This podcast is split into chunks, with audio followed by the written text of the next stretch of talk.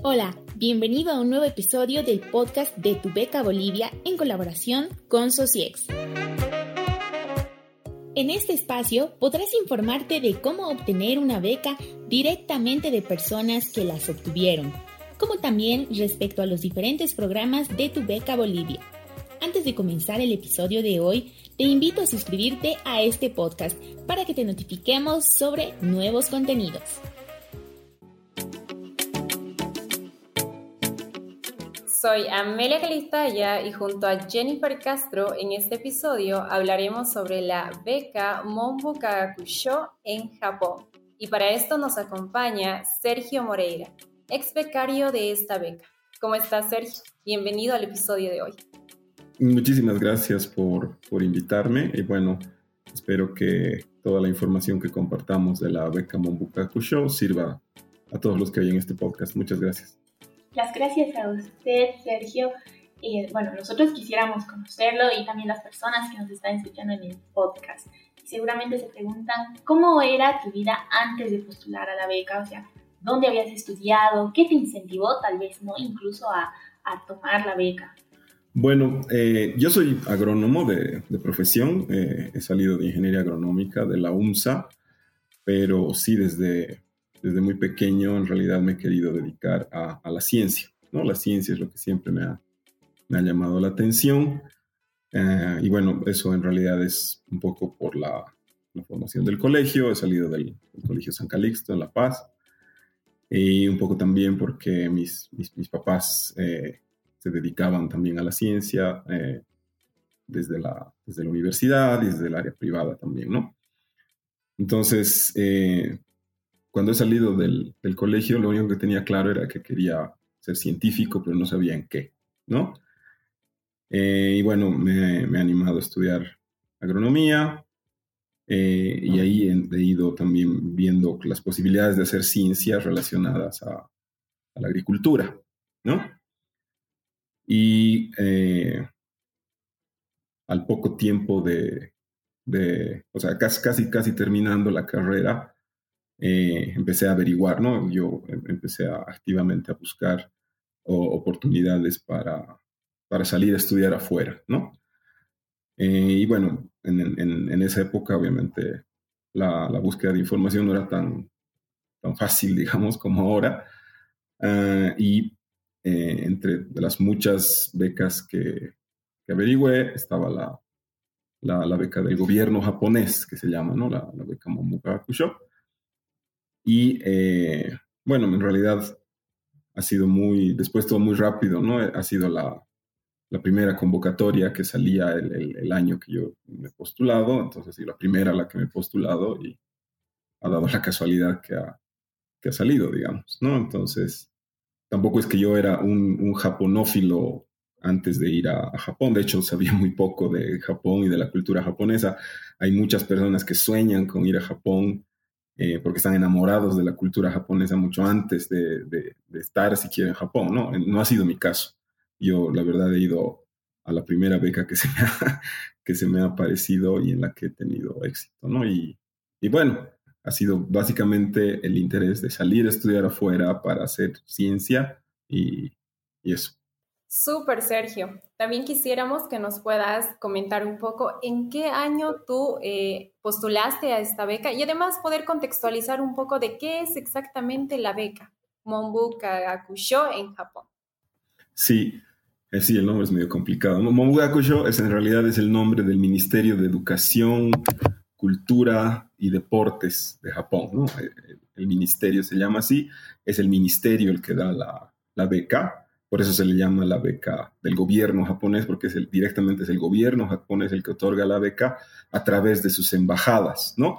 A veces se confunde con las becas que da eh, JICA o JICA, ¿no? La Agencia de Cooperación Internacional del Japón, pero eso es otra, otra cosa, ¿no? Estas becas las maneja directamente el gobierno japonés a través de sus embajadas. ¿No? Yo soy de la generación que ha ido a Japón en el año 2004, entonces mi postulación ha empezado el año 2003, ¿no? Eh, la convocatoria japonesa de la beca japonesa usualmente sale en, en abril, ¿no? Entre Mayo y junio es la revisión de los documentos que, piden. Entre julio y agosto es la, los exámenes, ¿no? Y entre agosto y septiembre es la, bueno, se busca una, carta de, recomendación de un profesor japonés y en teoría, eh, digamos, hasta que ocurre eso, ya está terminando el año y hasta fin de año más o menos te, te, confirman la beca si es que has cumplido todos los requisitos. Y el año académico y bueno, en realidad el año fiscal, todo en Japón comienza eh, la primera semana de abril. Entonces estás llegando los últimos días de marzo o los primeros días de abril a, Japón.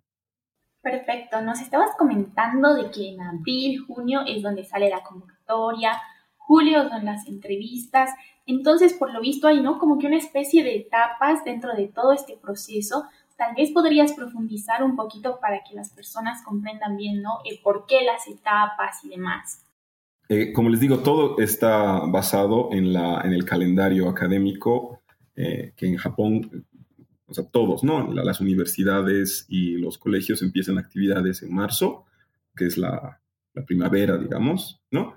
Y terminan en abril, ¿no? Entonces, eh, la idea es que uno llegue para empezar el año académico en, en abril. Entonces, es también en abril donde se, se lanza la, la convocatoria eh, para que las personas interesadas presenten sus papeles, ¿no? es en los requisitos, ¿no? Para los papeles, digamos, que hay que, presentar, están, siempre se publican en el sitio web de la, de la embajada, ¿no?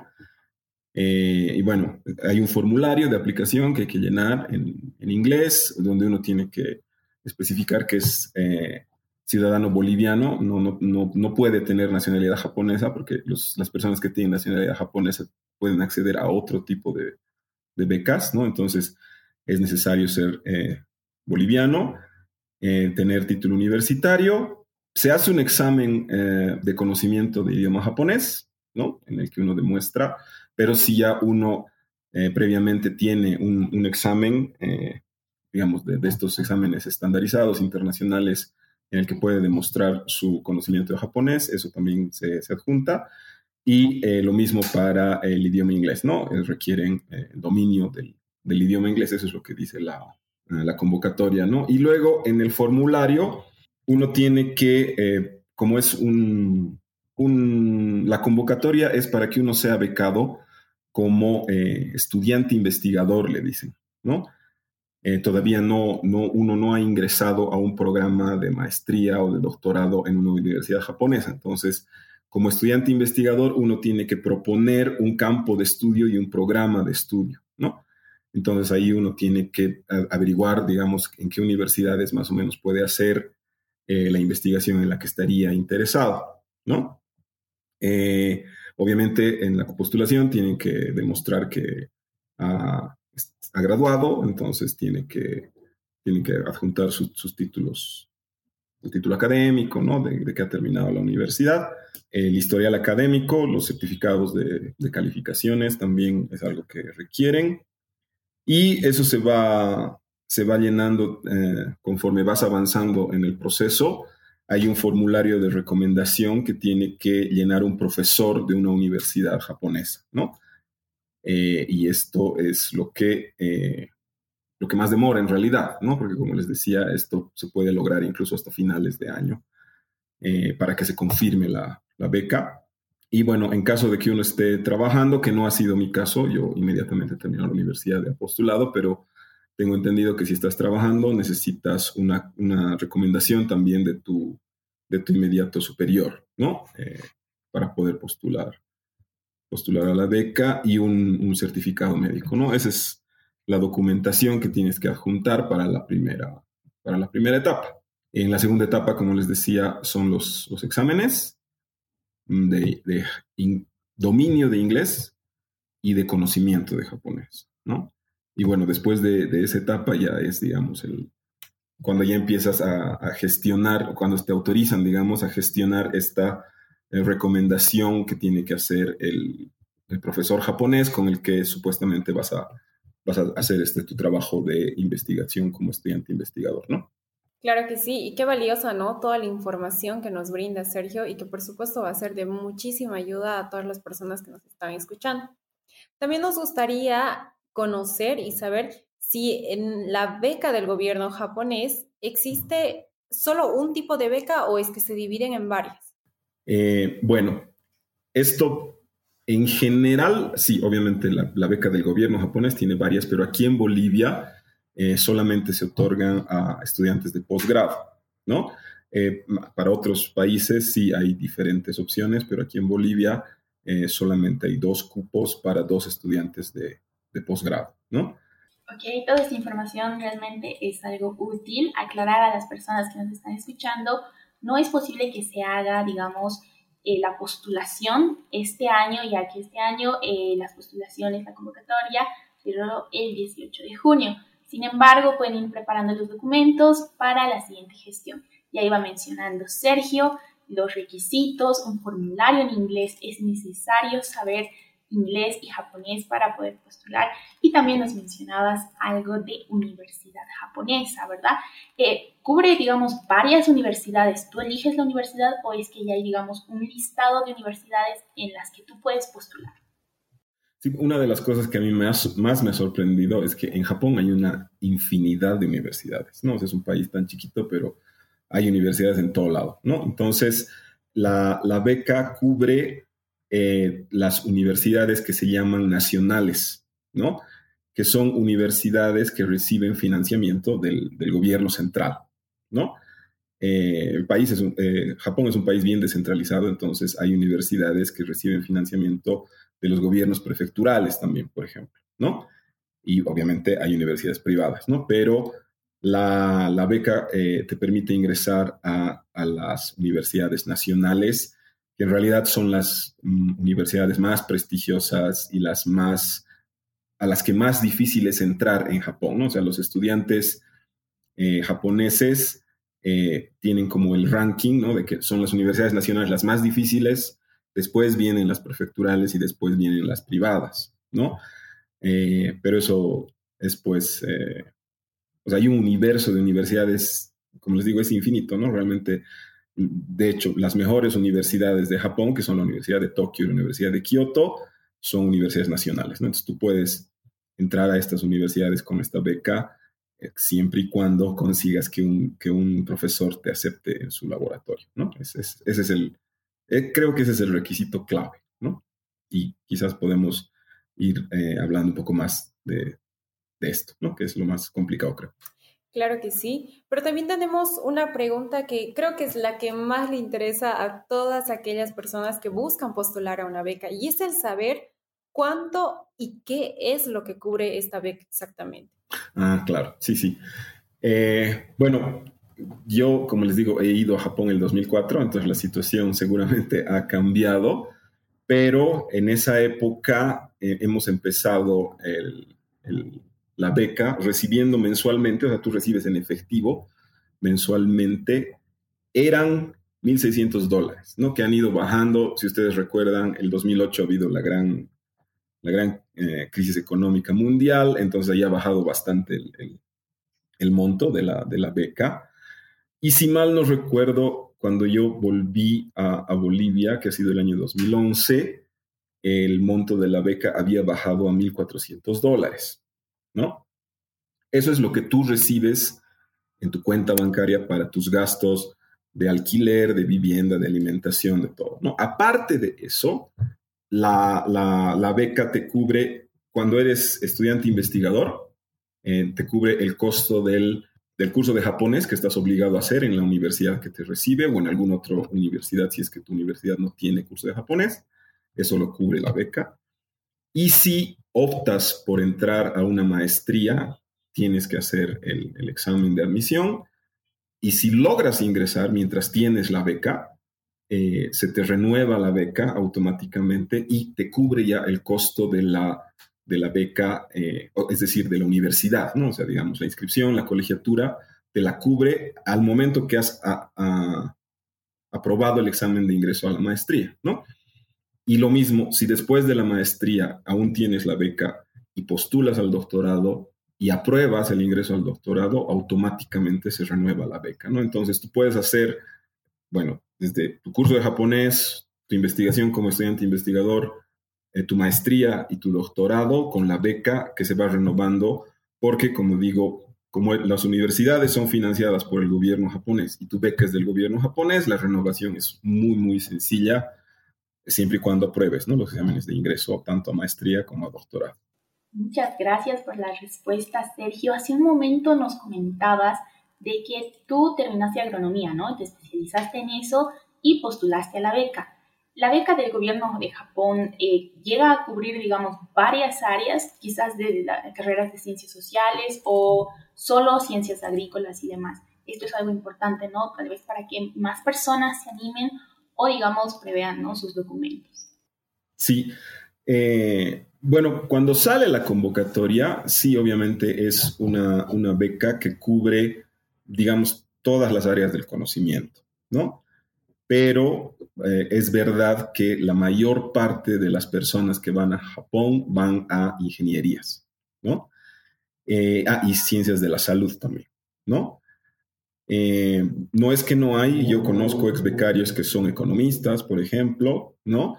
pero sí, la mayor parte somos ingenieros, ¿no? Y creo que eso tiene lógica, ¿no? Eh, Japón es más conocido por sus avances en, ingeniería y, bueno, también en ciencias de la salud, ¿no?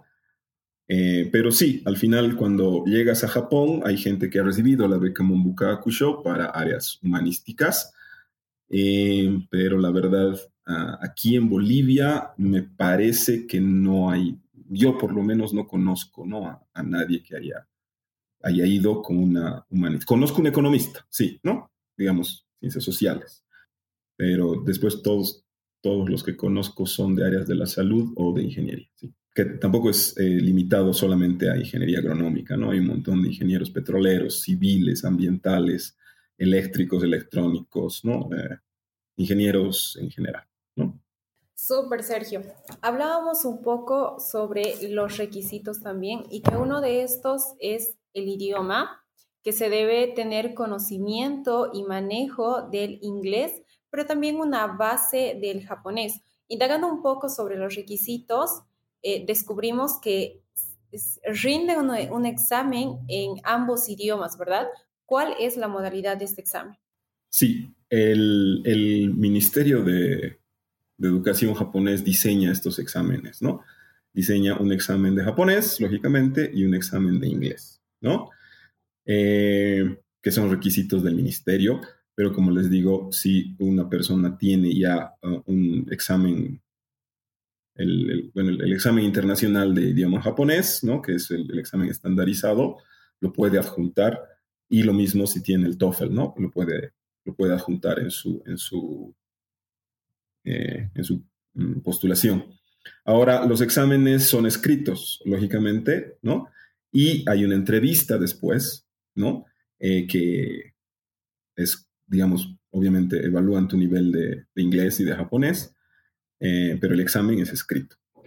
¿no? Y es importante el, el, hecho de que no necesitas tener un dominio del, del japonés, sino simplemente un conocimiento, ¿no? O sea, que si tienes un conocimiento básico del idioma japonés, eh, vas a poder, digamos, eh, responder algunas preguntas, que sé yo, no tendrás una nota excepcional, eh, pero estás demostrando que tienes conocimiento del idioma japonés, ¿no?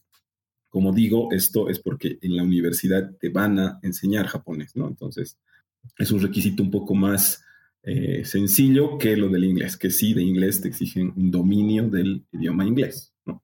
¿Y cuál es la nota mínima de aprobación de estos exámenes? Ah, e, en realidad no hay una nota de aprobación, ¿no? O sea, lo que ellos evalúan es el nivel de conocimiento y cuán bien te puedes manejar eh, utilizando el idioma, ya sea de manera oral o de manera escrita, ¿no? Entonces, no hay una nota de ah, aprobación. Es lo mismo que los exámenes estandarizados, digamos, ¿no? Eh, los exámenes estandarizados evalúan tu conocimiento y no es que apruebas o repruebas, es simplemente una medición de tu nivel. Bastante y súper interesante, ¿no? Poder eh, rescatar todos estos puntos. quisiéramos también hablar un poco sobre la etapa de las entrevistas.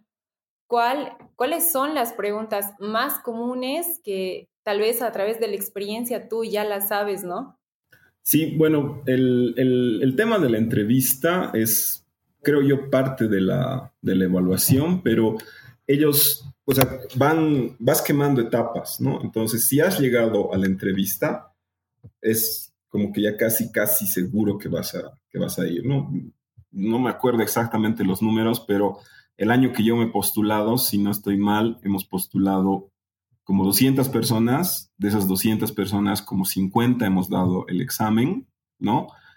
Y después de los exámenes hemos quedado 5, ¿no? Nos han hecho entrevistas a 5 y hemos ido 3, ¿no? Cuando yo he ido eran 3, ahora son 2, pero esa vez eran 3, ¿no? Entonces, las probabilidades, ¿no? De 3, de 5 eran bastante altas, ¿no?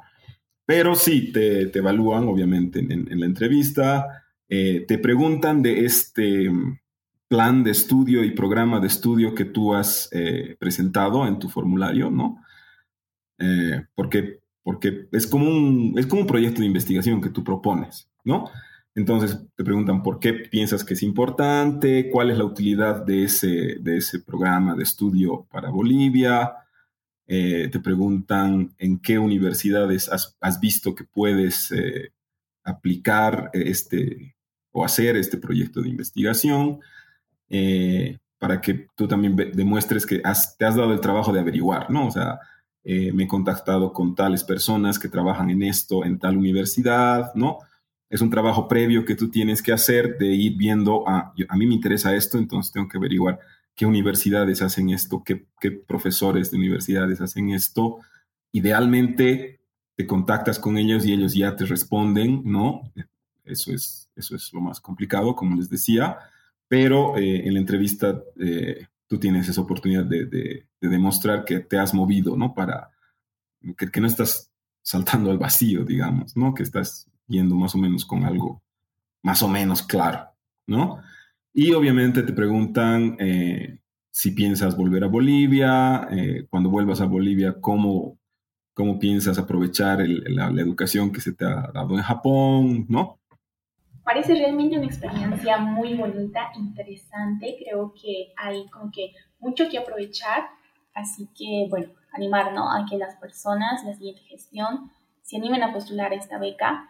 Pero ya teniendo en cuenta, digamos, de algunos consejos de parte de Sergio, quien ya estuvo, eh, le fue bastante bien. Felicidades, por cierto. Entonces, Sergio, por favor, algunas recomendaciones quizás para este momento de la entrevista o el envío de los requisitos. Sí, eh, la verdad es que es un trabajito, ¿no? O sea, no puedes tú postular a una beca eh, dándole lo que te sobra de tiempo, ¿no? O sea, realmente el, escribir en el formulario, como les digo, el, este programa programa de estudio, tu, tu, programa de investigación al que quieres ingresar, eh, es lo que más habla de lo que quieres hacer, ¿no? Entonces tienes que tener claro qué cosa estás yendo a, investigar, qué cosa es lo que estás yendo a estudiar. Y en paralelo, eh, como les decía, averiguar qué universidades te gustaría ir. Eh, y yo siempre las a las personas que me preguntan, eh, quizás suena medio fuera de lugar, pero yo les digo, pensa a qué ciudad estás yendo, ¿no? Porque no es lo mismo ir a Tokio, ¿no? Que es un monstruo, es una ciudad más cara, es una ciudad más complicada de acostumbrarse, es una sociedad, es una ciudad donde tú duermes en, cuartitos mucho más pequeñitos, ¿no? Eh, a ir donde yo vivía es una ciudad muy pequeñita para los estándares japoneses que se llama Utsunomiya, que es una ciudad en el área rural prácticamente, ¿no? Está muy cerca de la casa de campo del emperador, por ejemplo, ¿no? O sea, es, está cerca de Tokio, pero es más, es una ciudad, creo yo, más amigable, ¿no? Porque no es tan llena, eh, es más parecida a las ciudades bolivianas por la cantidad de gente, por el tipo de transporte, eh, por el mismo aire que se respira, ¿no?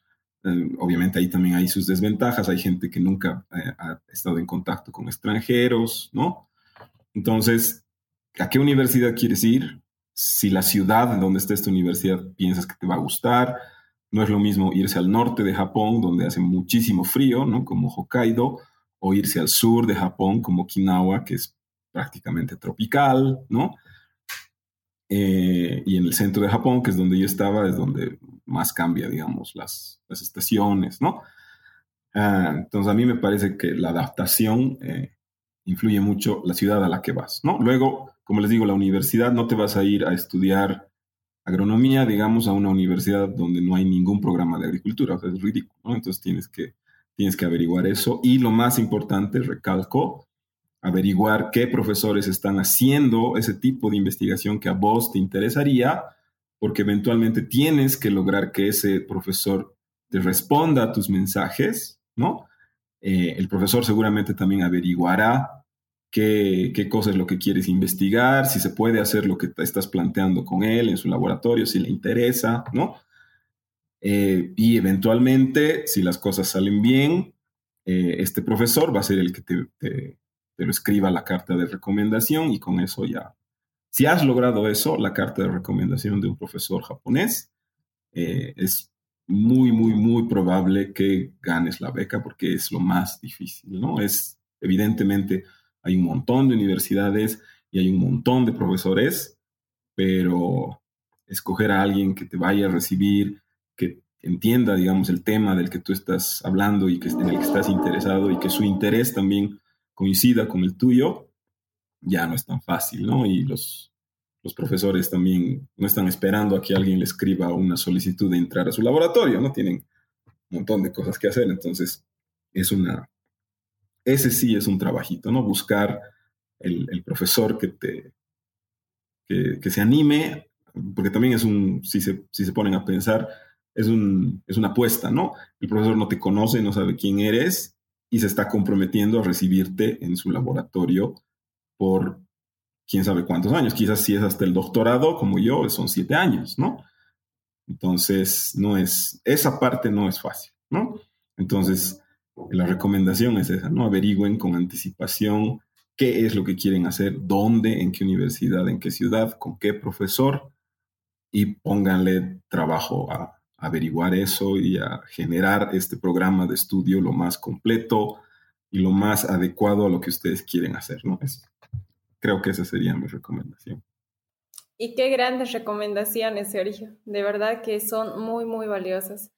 Ya para ir cerrando eh, un poco la entrevista, quisiéramos que nos cuentes cómo cambió tu vida debido a la beca. ¿Qué te sumó? Y fuera de esta, tal vez, se te fueron abriendo otras oportunidades. Contanos un poco de eso. Sí, pues, o sea, eh, te cambia la vida, ¿no? O sea, es, te abre la mente. Eso es lo que yo eh, usualmente escucho a las personas que han ido a estudiar afuera. Obviamente está lo que aprendes, que es un montón, ¿no? Pero creo que el aprendizaje más grande es ver el mundo, ¿no? O sea, eh, ves otras formas de pensar, otras formas de vivir la vida, eh, se, te, se te, realmente la visión se te abre, ¿no? Y eh, en mi caso, al volver a Bolivia, ha sido como que, pucha, hay un montón de cosas por hacer, hay un montón de puertas que abrir, ¿no? Entonces, eh, creo que eso es lo que más me ha, lo que más me ha, me ha dado estar en, en, Japón y en general, no, no solo por ser Japón, sino por haber salido de Bolivia, ¿no? Ahora, en particular, lo que puedo decir de Japón, yo siempre medio chiste, medio en serio, es Japón es lo más lejos, lo más cerca que vas a estar a un planeta exterior sin salir de este planeta, ¿no? O sea, es una sociedad completamente diferente a cualquier sociedad occidental. Hay muchas cosas que son muy diferentes eh, y eso también hace que la, la, la experiencia en Japón sea, no por menospreciar, pero me parece que es desde el punto de vista social mucho más rica que irse a, un país con una cultura parecida a la nuestra, ¿no? Eh, y hago énfasis en esto porque, como digo, yo no conocía la cultura japonesa, no he sido nunca un japonófilo, ahora tampoco, en realidad, ¿no?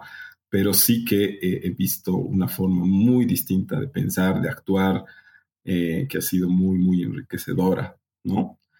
Una, otra cosa que a mí me ha ayudado muchísimo ya cuando estaba en el doctorado, eh, mi universidad hizo una, una convocatoria, tenían un programa conjunto con la Universidad de California en Davis, ¿no? Donde estudiantes de la Universidad de California iban a la Universidad de Tokio y los estudiantes de la Universidad de Tokio iban a la Universidad de California. Entonces, yo me postulé, ¿no?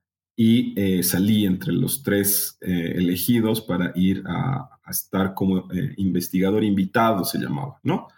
Una estancia en la Universidad de California en Davis mientras hacía mi doctorado. Entonces, he podido también experimentar otro país, que era Estados Unidos, gracias a este programa de la universidad. ¿no? Eso obviamente completamente aparte de la, de la beca, era como otro mini programita, digamos, para estudiantes de mi universidad donde yo estaba haciendo el doctorado, ¿no? Entonces, eh, realmente sí me ha, me ha hecho, me ha abierto muchas puertas, muchas posibilidades, eh, más allá de simplemente tener el título, digamos, ¿no? De, de, maestría o de doctorado, como experiencia personal ha sido una de las, sí, digamos, una de las experiencias más importantes de, de mi vida, ¿no? Para cerrar, tal vez nos puedes contar un poco, o bueno, hacer la invitación a todas las personas que tal vez están en la duda en animarse a postular o no animarse a postular. ¿Qué les dirías a esas personas? A ver, postularse para estudiar en Japón es un reto, ¿no? O sea, nuevamente, no es por menospreciar, pero eh, no es lo mismo que postularse para ir a estudiar Europa o estudiar a, Norteamérica, ¿no? Es, es otra cosa, ¿no? Entonces, eh, como les digo, lo primero que tienen que hacer es averiguar si realmente la, beca del gobierno japonés les llama la atención, si el Japón como país les llama la atención.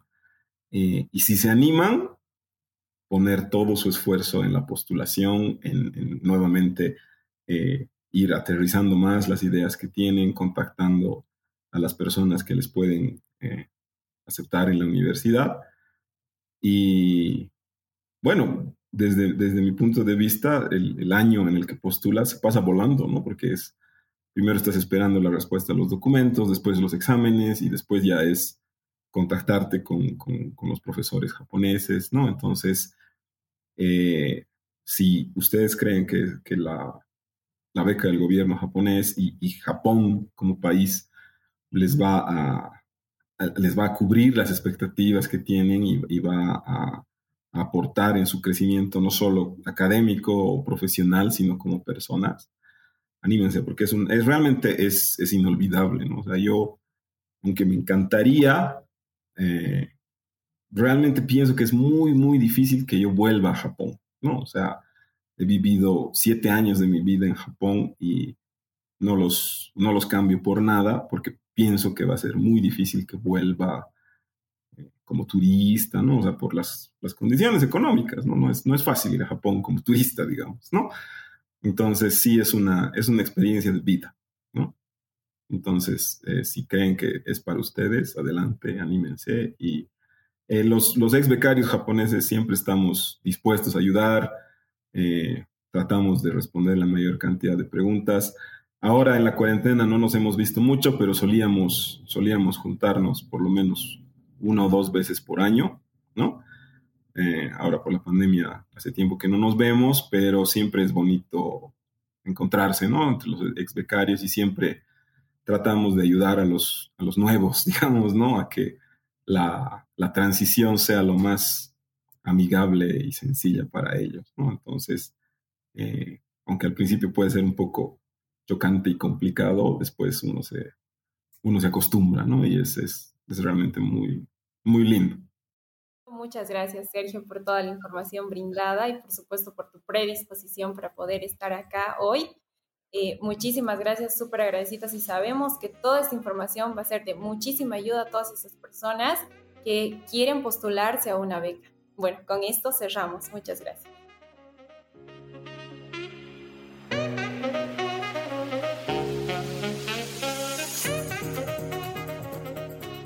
Muchas gracias por escuchar el episodio hasta el final. No olvides compartir el programa con personas a quienes creas que les puede interesar. Asimismo, no olvides seguirnos en todas nuestras redes sociales bajo el nombre de Tu Beca Bolivia y Socies. Este episodio fue producido por un equipo de la Sociedad Científica de Estudiantes de Comunicación Social, conformado por Paola Vallivian como responsable, Lucas Illanes, Stephanie Quispe, Fernanda Torrico y Wendy Anagua en logística, Alessandra Estrada y Eduardo Plata en el equipo de producción, Jennifer Castro, Amelia Calizaya y Paola Vallivian en locución. Por último, Madeleine Camacho e Isabel Rojas junto a Vilma Suárez en difusión, en colaboración con el equipo de Tu Beca Bolivia Podcast, conformado por Diego Rojas y Marianela Laura.